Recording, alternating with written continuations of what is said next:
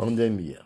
A pandemia anunciada nos últimos dias leva mais de 438 mil mortos e 8 milhões de infectados no mundo.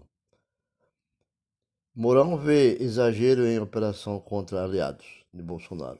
Quatro sinais de que beber café com excesso. As notícias no mundo em um minuto.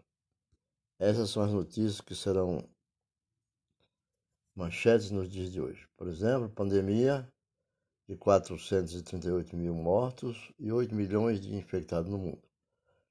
Com 365 mortos por Covid, São Paulo tem recorde de óbito em, de, em um dia é, Sarah White, a aliada de Bolsonaro, pede liberdade imediata ao Supremo.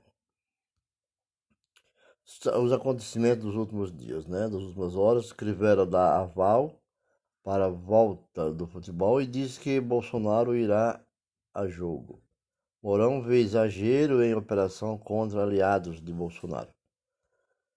E quando a economia, o ministro Guedes em, em embates entre poderes são ruídos de uma democracia vibrante. O MEC, ainda para julho, inscrições do SISU do segundo semestre de 2020. E IEM desiste de festa de gala por causa da pandemia, coronavírus, é claro. Abusa? Quatro sinais de que beber café em excesso. Então são as notícias que estão circulando como manchete nos dias de hoje e vamos ver outras coisas mais que poderão acontecer.